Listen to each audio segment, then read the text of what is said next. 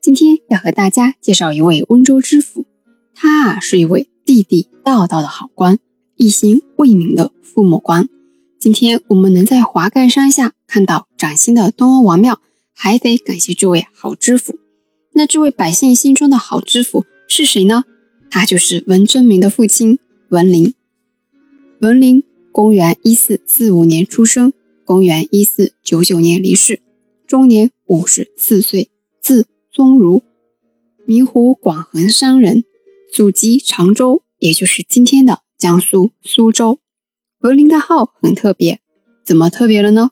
他为了不忘故里，于是给自己取了个号叫衡山。从这点上，我们就可以看出文林这个人不会忘本。这个特性到了后面就会明白为什么文林和东王庙有联系了。文林是进士出身。在明成化八年，也就是公元一四七二年考中的进士，之后在明成化十二年至十三年首任永嘉知县，后来出任了山东博平县，之后升迁为南京太仆寺丞。什么是太仆寺丞？太仆是个官名，春秋的时候啊就有了，之后秦和汉都沿袭了这个官位，是九卿之一。那太仆寺呢，就是官署的名称啦，是中国古代朝廷的中央机构之一，唐代为九寺之一。那太仆这个职位主要做些什么呢？掌管皇帝的御马和马政。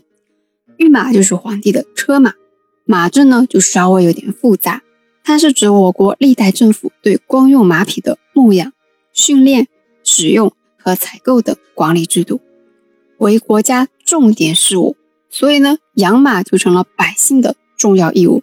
这一项义务啊，从明朝初期的时候开始，然后百姓养光马，不仅呢要保证马的健壮，而且还要完成一定的数量，不然就要如数赔偿。这个部门啊，隶属于兵部。朱元璋呢是在滁州设立了南京太仆寺，它虽然叫南京太仆寺啊。但是呢，地点不在南京。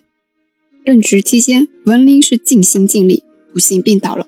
也是因为这样，朝廷给了他一个相对没有那么繁忙的职务。什么职务呢？温州知府。文林在温州任职，他内心呢是很遵从东欧王周尧的。我们大家都知道，周尧呢是温州的人文始祖，被百姓们称为温州之父。文林任职期间，有天呢，在海棠山下巡视。海棠山就是捕获前面讲解过的叶氏的墓所葬的山。文林看到当时的海棠山下东欧王庙啊，又小又破又旧，内心很不是滋味。于是啊，向朝廷上奏，能不能把东欧王庙改迁到华盖山下的东岳庙供奉呢？朝廷准奏。于是啊，我们今天看到了华盖山下的东欧王庙。